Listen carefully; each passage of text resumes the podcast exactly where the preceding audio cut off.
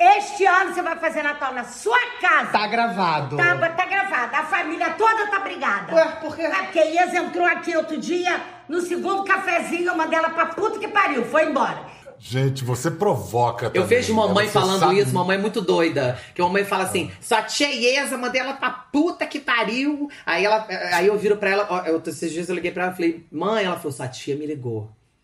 Aí eu falei, aí? Ela falou assim, não, me ligou. Eu falei, você tava brigada com ela? Ela falou, mas sua tia sim, Paulo Gustavo. Ela liga do nada pra bater papo comigo. Eu bato, eu fico tranquila. Mas aí daqui a pouco ela briga, eu ligo pra tia, a tia fala, nada. Bateu papo comigo dois minutos, me mandou pra puta que pariu, aí volta tudo de novo. Mas ela acha que ela é normal. Ela fala, eu conversando com sua tia, ela brigou comigo. Mas se você pegar a câmera mesmo escondida, foi mamãe que mandou ela pra puta que pariu, entendeu? Tem gente que observa que o seu humor do sarcasmo muito duro foi se suavizando, que você tem suavizado a- a- a- o seu humor, assim, trocando talvez o sarcasmo pelo lirismo. Isso, isso faz sentido? É, faz porque, na verdade, assim, eu sempre fui é, debochado e ácido, mas eu sempre fui também. Eu, eu sempre fui debochado e ácido comigo. É diferente de quando você zoa o outro só. Entendeu? E toda, toda vez que eu escrevo uma cena, eu, eu sacaneio alguém, mas esse alguém também me sacaneia na mesma fala. Entendeu? Então eu sempre me preocupei com isso. É, mas eu acho que de 10 anos pra cá, é, eu evoluí como ser humano. E graças a Deus. E eu também ganhei uma consciência, eu acho que o mundo tá ganhando, eu acho que todos esses movimentos que discutem tudo, machismo, racismo, homofobia, eu acho tudo isso muito importante, porque a gente vai tendo um entendimento maior das coisas. Então eu hoje, como ator, mas acima de tudo como ser humano, eu já não acho mais graça de coisas que eu fazia há anos atrás. Eu não aprovo mais. Se tiver que passar agora por mim, eu já não aprovo mais. E eu acho que a vida é assim, né? Você vai transformando. Não existe você ficar parado num, num ser humano só, né? A gente vai se lapidando. A pandemia pegou você num momento assim muito bombado. Já vem, você já vem há muitos anos na crista da onda. Aí agora você ia fazer uma série, né? Você está trabalhando nessa série? O que, que vai ser essa série? Quem vão ser os personagens? Dá para você já projetar alguma coisa? Sim, a gente vai fazer é, a Minha Mãe é uma peça no Globoplay Ah, Como série? como série. E a, prime e, a, e a primeira série, a primeira temporada, vai voltar lá atrás na vida da Hermínia. Vai ser a Hermínia quando ela ainda era casada e os filhos tinham 8 anos de idade. E o primeiro episódio é sobre a mãe da Dona Hermínia. O que, que a mãe da Dona Hermínia deixou para a Hermínia. Então, assim, como que a Dona Hermínia se tornou Dona Hermínia, entendeu? E você vai fazer as duas? Não. Ah, olha só, eu, eu não sei nem se eu posso falar isso, mas vamos falar, porque é independente de. Mas assim, eu convidei a Marieta Severo pra fazer. Que todo mundo diz que é parecida. Exatamente. E além de todo mundo dizer que é parecida, eu acho a Marieta hilária. Eu acho ela um amor de pessoa, sou amigo dela, ela frequenta a minha casa, eu frequento a casa dela. E, e eu, quando escrevi o Minha Mãe é uma Peça, há 15 anos atrás, eu assisti o Estrela do Lar, que era o espetáculo que ela fazia. Então, assim, eu me inspirei muito na Marieta também. E também, também foi uma inspiração. Então eu queria muito conseguir que ela fizesse. Ela já topou, mandou um áudio enorme, feliz da vida com o convite, mas ela vai fazer novela. Então vai ter que conciliar. Vamos ver. Vamos ver se a gente. Vamos rezar. Pois é, a gente vive esse momento tá tão terrível, são altos e baixos.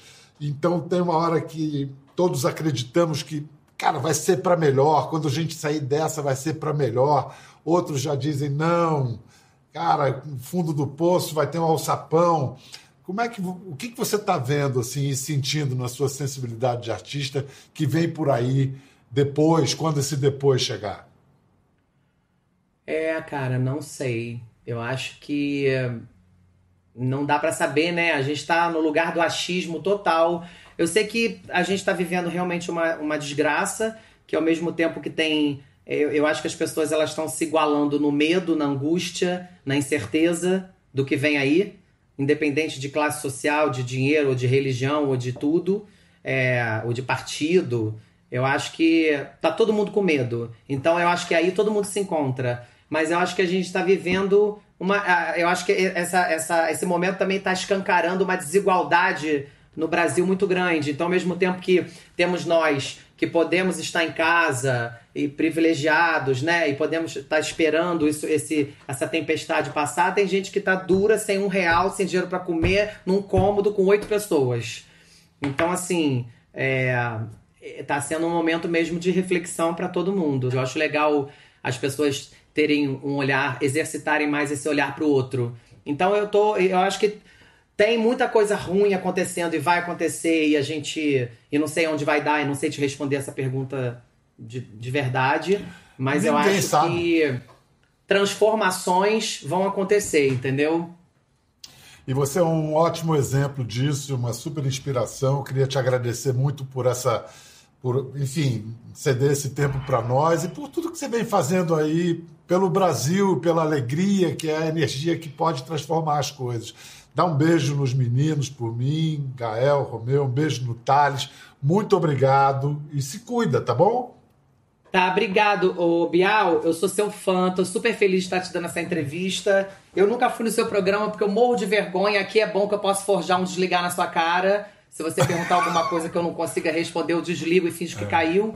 Mas eu acho você um cara genial, acho você um cara mega inteligente, sou seu fã. É, e sempre quis dar essa entrevista para você, então estou muito feliz. Você também faz parte do meu currículo. Dá uma entrevista para você, a gente também bota no currículo.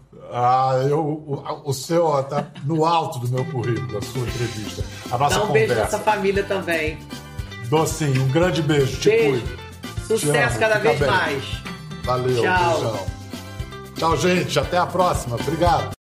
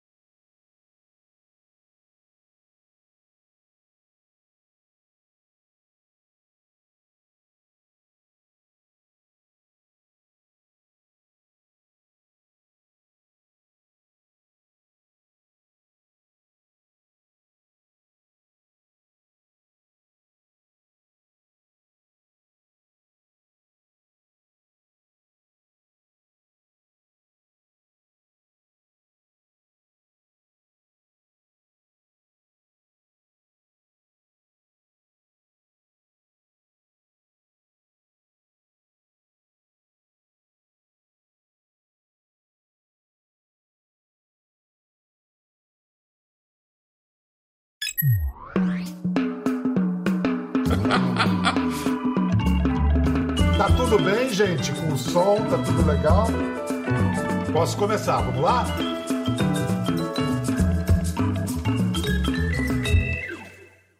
Ele tem sido mais do que uma companhia para os brasileiros durante essa quarentena.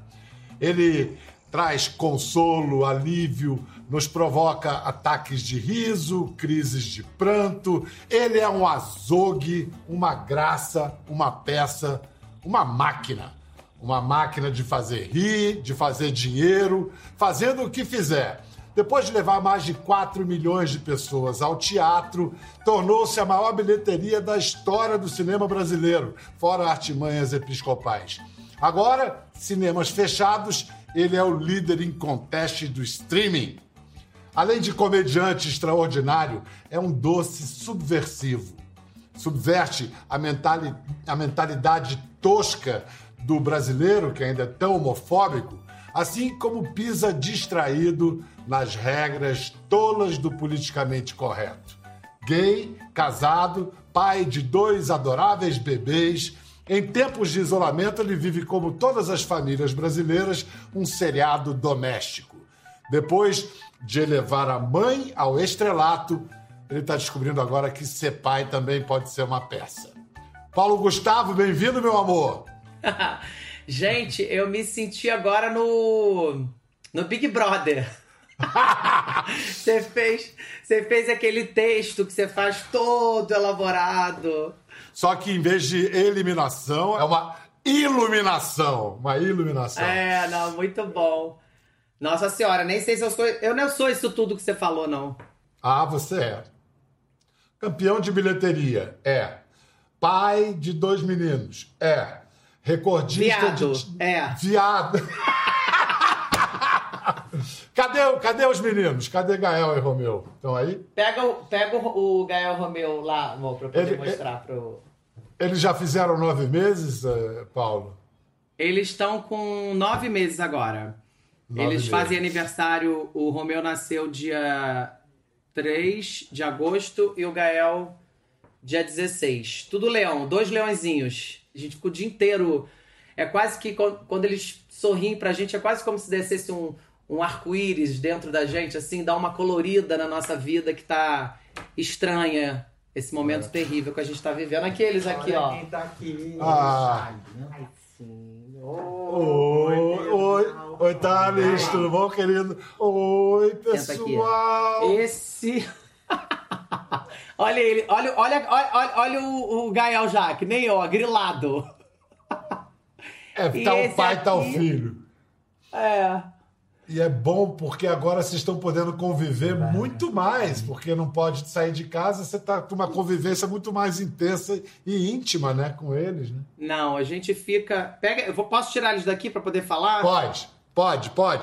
Hum, hum, hum. Pega Beijo, beijo. Dá tchau, filho. Beijo, Beijo, dá Obrigado, tchau. Thales. Obrigado. Valeu, Tchau, tchau. Bial. Fala tchau. Tchau. Ai, meu Deus, Nossa é bom Senhora. demais. Sua filha tem quantos anos?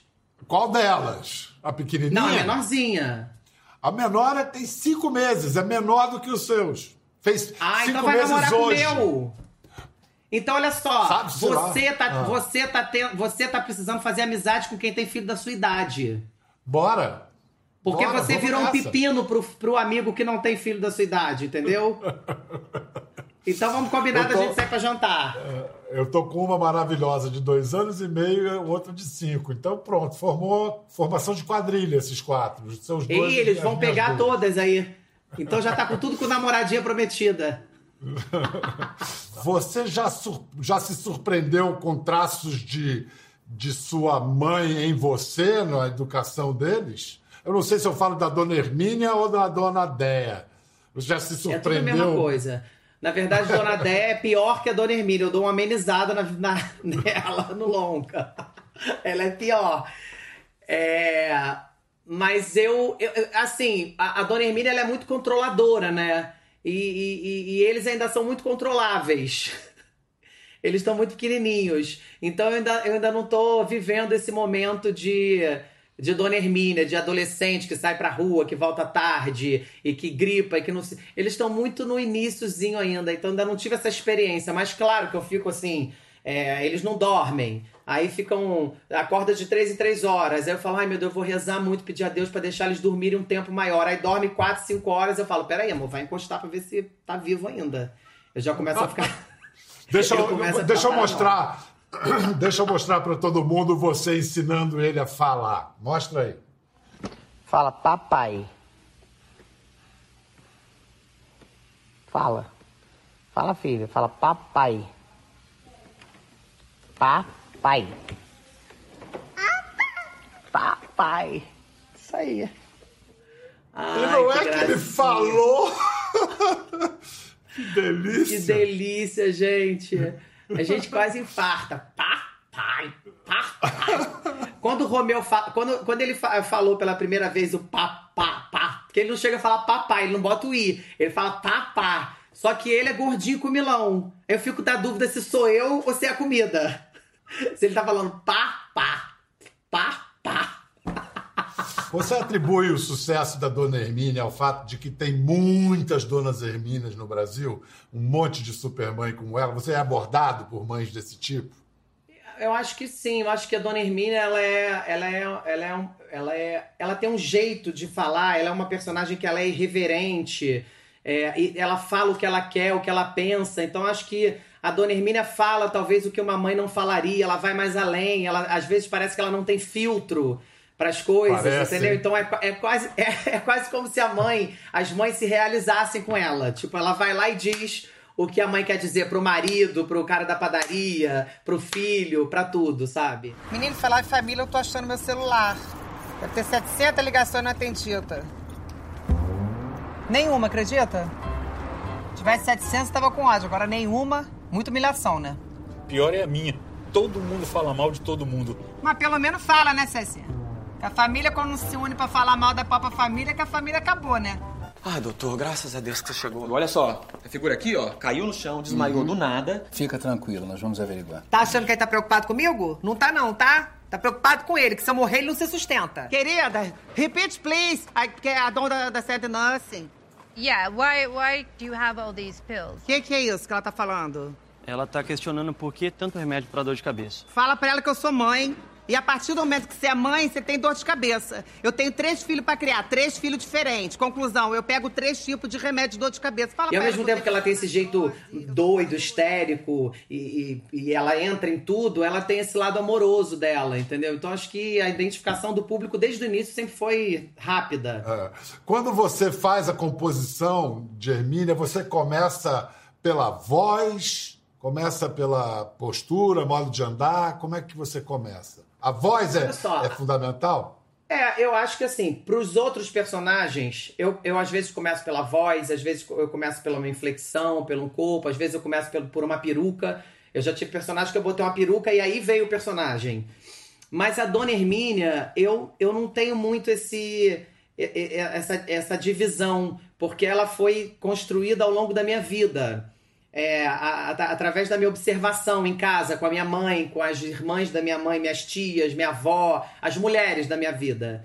Então, assim, então eu fui, eu imitava uma avó, imitava minha mãe, imitava uma o que uma tia falou, e aí foi nascendo esse jeito dela, entendeu? Não foi uma coisa que eu fiz um, um trabalho de ator, que eu entrei numa sala com uma preparadora corporal e construí a Hermínia. Ela foi, ela teve uma vida para ser construída. Eu acho que por isso que essa personagem também é, ela é muito real, sabe assim? É como se ela existisse à parte. Eu, eu sou chamado para fazer comercial a Dona Hermínia. Às vezes fala, não, não quer com o Paulo Gustavo? Não, a gente prefere ela. Hermínia, botei aquela roupa que tava no cesto ali toda na máquina. Você acha que você monta uma mulher sexy? Você se acha sexy de mulher? Você me acha, Bial?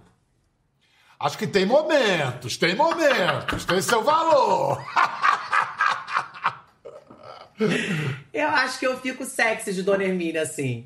Eu acho que eu, eu. Uma vez, uma amiga minha que é atriz e é lésbica, ela foi assistir minha maior peça no teatro. Aí, quando acabou, ela olhou pra mim e falou: Paulo Gustavo.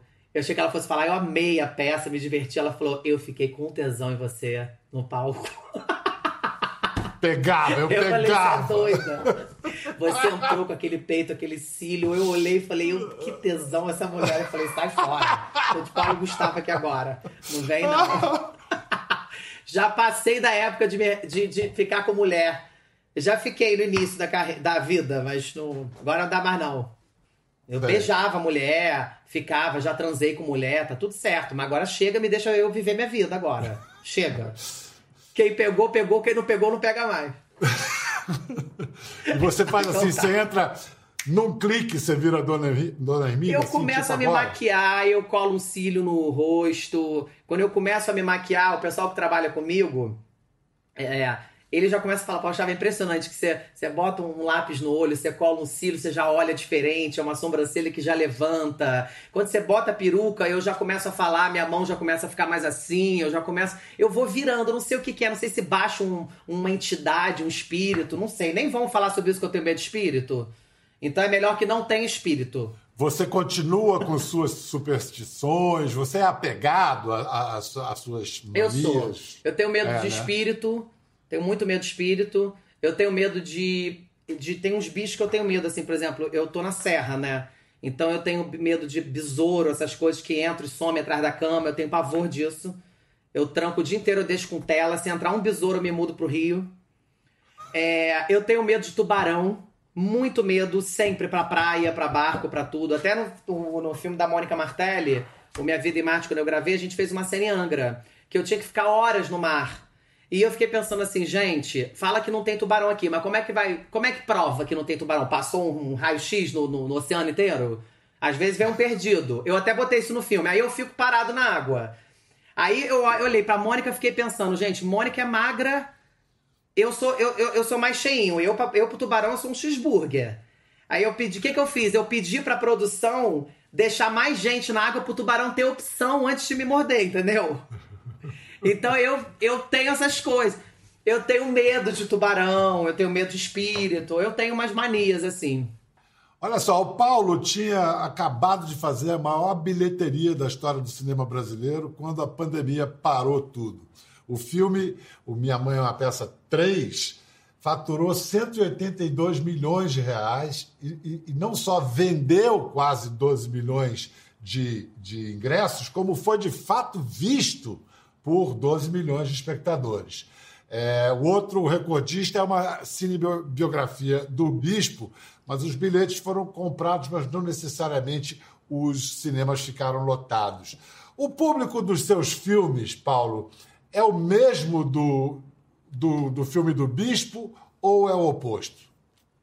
Eu acho que o meu público, eh, eu acho que tem, tem de tudo, né? Não tem como você arrastar 12 milhões de pessoas pro cinema e não ter é, evangélico, é, católico, é, sabe assim, independente de religião, é, tem o pobre, o rico, é, sabe assim, não, não passa pela classe social, não passa por nada. Eu acho que tem tudo que é tipo de gente. Eu acho que esse também é o grande orgulho meu e barato de conseguir tocar o coração de todas essas pessoas. Então, assim, é, nesse, nesse país que a gente vive, que é extremamente racista, homofóbico, machista, e, e existe um movimento grande para não ter filmes com essa temática e, e tudo mais, eu fui lá e fiz o meu.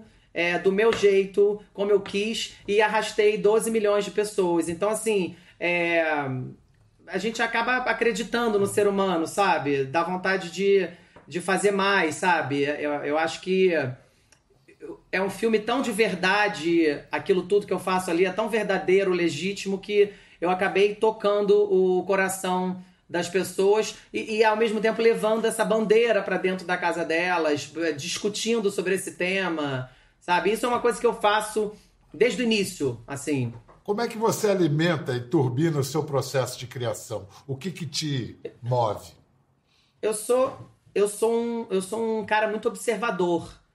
É, eu, eu, eu converso com muita gente, eu observo muita gente, eu encontro os meus personagens na rua, no supermercado, na padaria, no metrô, no avião, é, na, na vizinha. Então eu acho que é- eu me alimento da vida mesmo. Vamos então falar um pouco de, de, de umas outras vidas suas. Vamos ver aqui alguns dos seus personagens, começando logo com o Machão.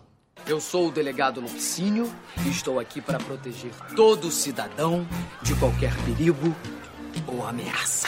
Cheguei embaçada. Ih, maluca, porra. Essas mulheres tão ridículas hoje, entendeu? Você me pede na cara. Ah, bota a musiquinha de viado pra mim, por favor, pra gente entrar, senão não vou nem falar o texto.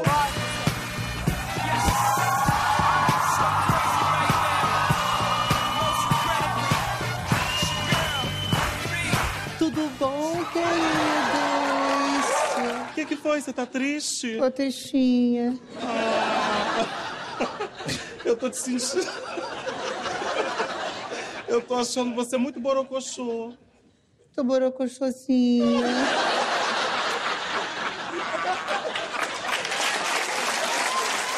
Ai, que delícia. Desses personagens, Paulo, qual que, qual que você se diverte, né? Você gosta Eu de me divirto. Cara, eu me divirto com todos os personagens. Primeiro eu queria comentar rapidinho do meu cabelo. Não existe aquele cabelo, né, gente? É um Qual ninho de mafaga.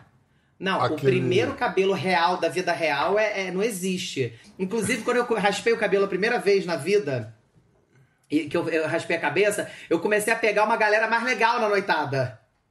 Então, quando vinha a galera que eu pegava com aquele cabelo, eu já falava, não, eu já tô em.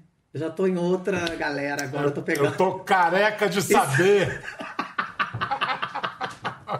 Mas eu. Mas aquele cabelo é muito ruim. Mas o, o personagem que eu mais adoro fazer, desses todos que você mostrou aí, eu adoro fazer a mulher feia, acho ela hilária. Acho ela muito engraçada, que ela tô borocochosinha. Maravilhosa. Mas, e, é, e eu me di- que ela se diverte muito com, com o jeito como ela se critica e se debocha, sabe? Ela sabe das coisas e ela brinca com aquilo e é divertido. Ai, gente, que calor que faz nesse Meyer, né? O calor pra mim é péssimo, porque eu tenho que tirar a muçulmana, que é um recurso que eu uso, né? Que é um recurso que nós, mulheres prejudicadas na beleza, usamos. Nós, mulheres horrorosas, né? A gente usa muito isso. Mas, ô Biel, o que eu mais me divirto, na verdade, é com quem eu tô interpretando. É com quem eu tô fazendo. Isso é que eu vendo esses vídeos agora, eu fico, eu fico viajando. Eu amo trabalhar com o Marquinhos Magela. Eu me divirto muito com ele. Agora eu tô me divirto, divertindo muito com fazendo a Vila no Multishow. A Lolo, a Heloísa Perici, ela foi fazer a Vila agora. Ela já tá na segunda temporada. Aí um dia ela parou, ficou me olhando assim no set, eu passando mal de rir, falando o texto. Aí daqui a pouco ela virou e falou assim: Paulo Gustavo, eu já saquei qual é a sua. Você faz o programa pra você se divertir. Quem quiser, assiste. No ano passado, o Paulo. Eu acho que foi o seguinte: o Paulo fez para realizar o sonho da dona Déia, mas eu acho que ele realizou o sonho dele também no espetáculo Filho da Mãe. Vamos ver. Eu quero homenagear com esse show as mulheres fortes, batalhadoras, que arregaçam as mangas, que se viram nos 30. Era uma casa muito engraçada. Não tinha teto, não tinha nada. Ninguém podia entrar nela, não. Porque na casa não tinha chão.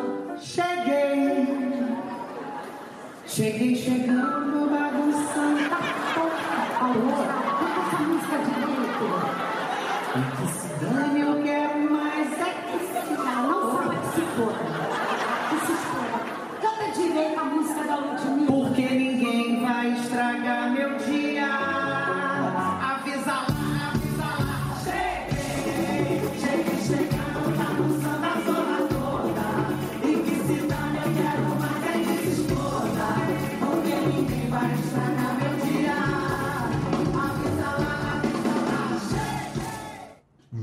quanta gente, hein?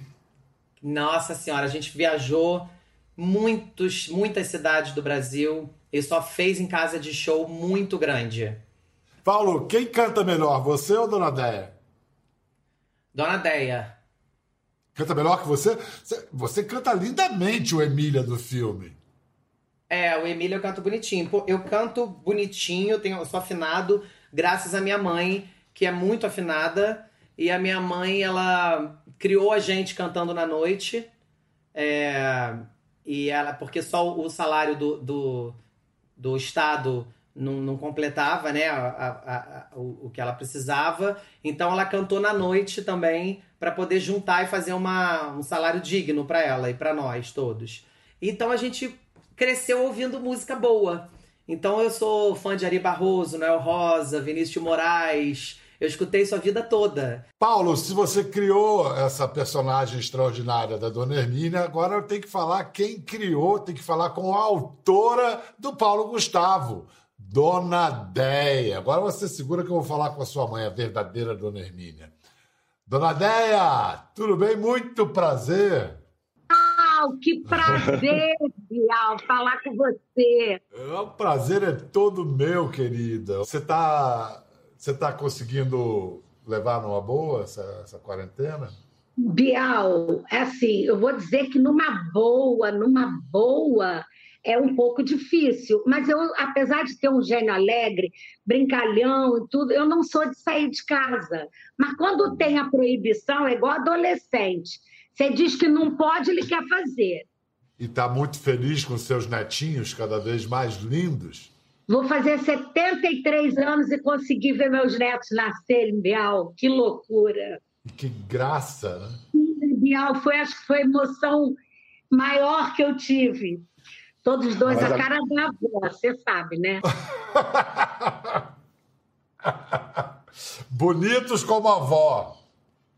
Fofo com a avó. Todos os dois. Mas agora você não está conseguindo estar tanto quanto você gostaria com eles, né? Ah, não, claro que não. Tá difícil. A grande inspiração, o grande exemplo que você dá é esse, esse tesão pela vida, esse gosto por viver que você tem. Muito legal, muito legal. É, Eu parabéns. tenho. E o Paulo também, né? Não, Paulo Gustavo é incrível. Ele é incrível. Ele é. Ele desde pequeno que a gente sabia que ele ia ser artista. É, você, quando, é que você olhou esse menino vai ser ator, esse menino é ator? Desde cedo você viu isso? porque ele não era só um garoto que, que imitava as pessoas, não. É, é, tudo que ele fazia, ele fazia bem. Tinha aquela garra, ele dizia assim: um dia eu vou ser um artista. E ele começou a fazer a cal, e dali ele foi. Aí ele falou: vou fazer uma peça. Estou escrevendo uma peça. Eu falei: escrevendo uma peça? Não levei fé, não. Quando eu assisti no último ensaio, eu quase caí dura para trás. Eu falei, meu Deus, essa mulher maluca, essa, essa mãe, como que vai ser isso? Isso não vai dar certo. Depois vim para casa, fiquei pensando assim: toda mãe tem um quê da dona Hermínia. Toda mãe. Não adianta, pode não falar palavrão, eu sou advogada, mas pode não falar palavrão. Mas ela, ela vai atrás dos filhos, ela corre, ela é uma leoa. Eu sou uma leoa. Eu nasci para ser mãe. Ai, Paulo Gustavo! Olha aqui. Você entrou pela cozinha, você Não, tocou a. Eu quero ver essa árvore de Natal aí, vambora. É, Natal linda de morrer, mas não vai ter Natal. Não, então eu vou desmontar. Você não vai desmontar árvore nenhuma. Vó, que eu mesmo... peraí. Ai, Ô, Paulo, você não faz nem de besta. Você tira a mão da árvore. Mãe, eu preciso ver um negócio no seu celular. Vai ver cara. porra nenhuma! Eu não. Aqui, ó. Eu vou cair em cima de você cheio de artrose, eu vou me fuder!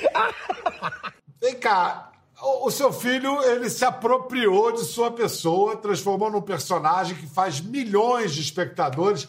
Você já levou algum din-din aí por essa apropriação? Bial. Ele, eu, às vezes, quando ele, ele fala assim, ô mãe, você tá enchendo meu saco, não sei o que, eu digo, ah, é? Então quer saber de uma coisa? Vou pedir pensão, vou na justiça. Aí eu falo a minha brincadeira. Ele fala assim, quer fazer conta? Eu falo, Deus me livre, não quero não. Ele é um filho maravilhoso, Bial, para a família inteira. Não é só para mim. Ele é incrível. É isso é o que mais me enche de orgulho. Não é o comediante, não é o artista, é o homem de bem que ele é. Ele é cumpridor dos deveres.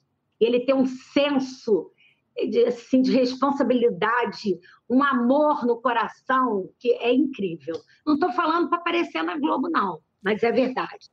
Este ano você vai fazer Natal na sua casa. Tá gravado. Tá, tá gravado. A família toda tá brigada. Ué, por quê? Porque a Ias entrou aqui outro dia, no segundo cafezinho, eu mandei ela pra puta que pariu. Foi embora. Gente, você provoca Eu também, vejo mamãe né? Você falando sabe- isso, mamãe é muito doida. Que a mamãe fala assim, sua tia Iesa, mandei ela pra puta que pariu. Aí, ela, aí eu viro pra ela, ó, eu, esses dias eu liguei pra ela e falei, mãe, ela falou, sua tia me ligou. Aí eu falei, e aí? Ela falou assim, não, me ligou. Eu falei, você tava brigada com ela? Ela falou, mas sua tia sim, Paulo Gustavo.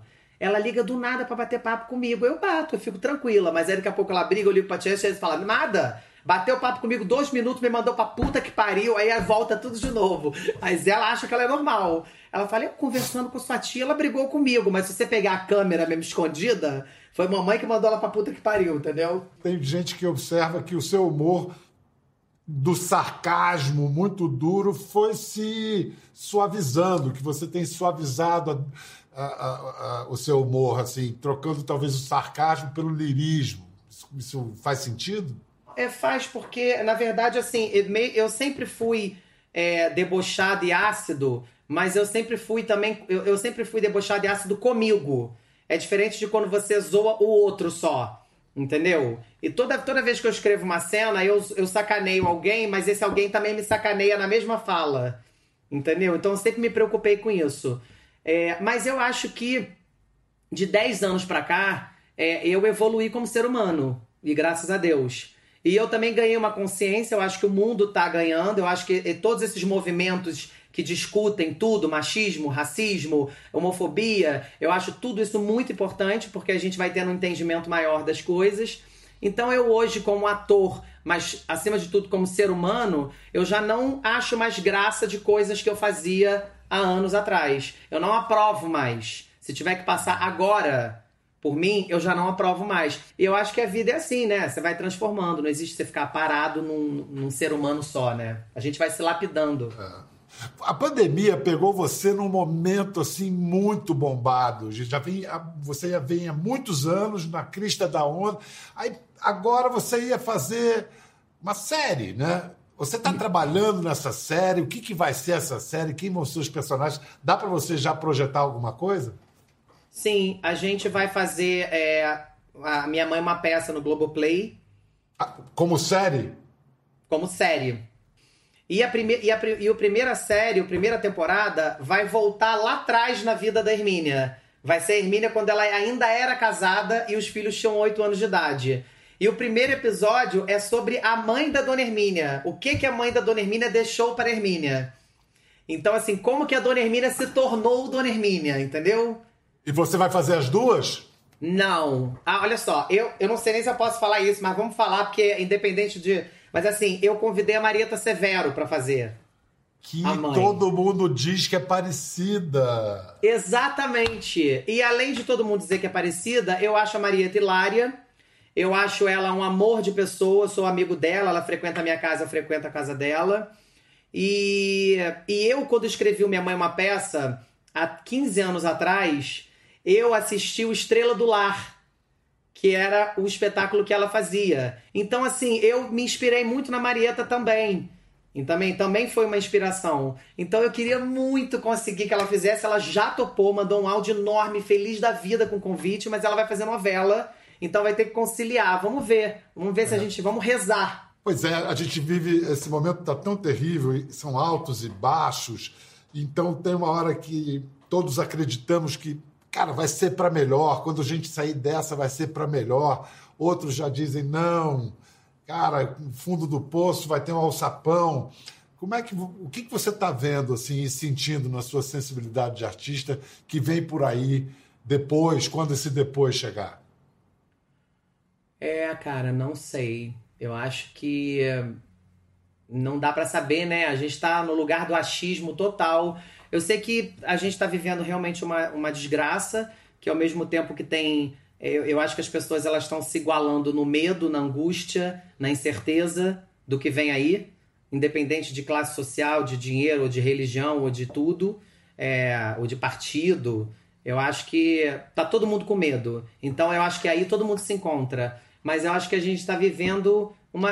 Eu acho que essa, essa, esse momento também está escancarando uma desigualdade no Brasil muito grande. Então, ao mesmo tempo que temos nós que podemos estar em casa e privilegiados, né? E podemos estar esperando isso, esse, essa tempestade passar. Tem gente que tá dura, sem um real, sem dinheiro para comer, num cômodo com oito pessoas.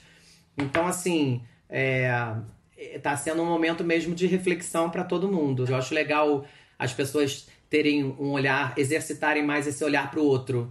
Então eu tô, eu acho que tem muita coisa ruim acontecendo e vai acontecer e a gente, e não sei onde vai dar, e não sei te responder essa pergunta de, de verdade, mas eu Ninguém acho sabe. que transformações vão acontecer, entendeu? E você é um ótimo exemplo disso, uma super inspiração. Eu queria te agradecer muito por essa, por, enfim, ceder esse tempo para nós e por tudo que você vem fazendo aí pelo Brasil, pela alegria, que é a energia que pode transformar as coisas. Dá um beijo nos meninos por mim, Gael, Romeu, um beijo no Thales. Muito obrigado e se cuida, tá bom? Tá, obrigado, ô Bial. Eu sou seu fã, tô super feliz de estar te dando essa entrevista. Eu nunca fui no seu programa porque eu morro de vergonha. Aqui é bom que eu posso forjar um desligar na sua cara. Se você perguntar alguma coisa que eu não consiga responder, eu desligo e finjo que caiu. Mas eu acho você um cara genial, acho você um cara mega inteligente, sou seu fã. é, e sempre quis dar essa entrevista pra você, então tô muito feliz. Você também faz parte do meu currículo. Dá uma entrevista pra você, a gente também bota no currículo. Ah, eu, o, o seu ó, tá no alto do meu currículo, a sua entrevista. A nossa Dá um beijo conversa. nessa família também. Docinho, um grande beijo. Te Beijo. Sucesso Te amo, cada vez bem. mais. Valeu, Tchau. beijão. Tchau, gente. Até a próxima. Obrigado.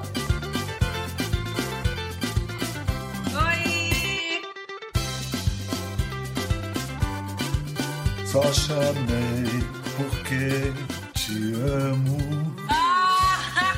Só chamei porque é grande a paixão.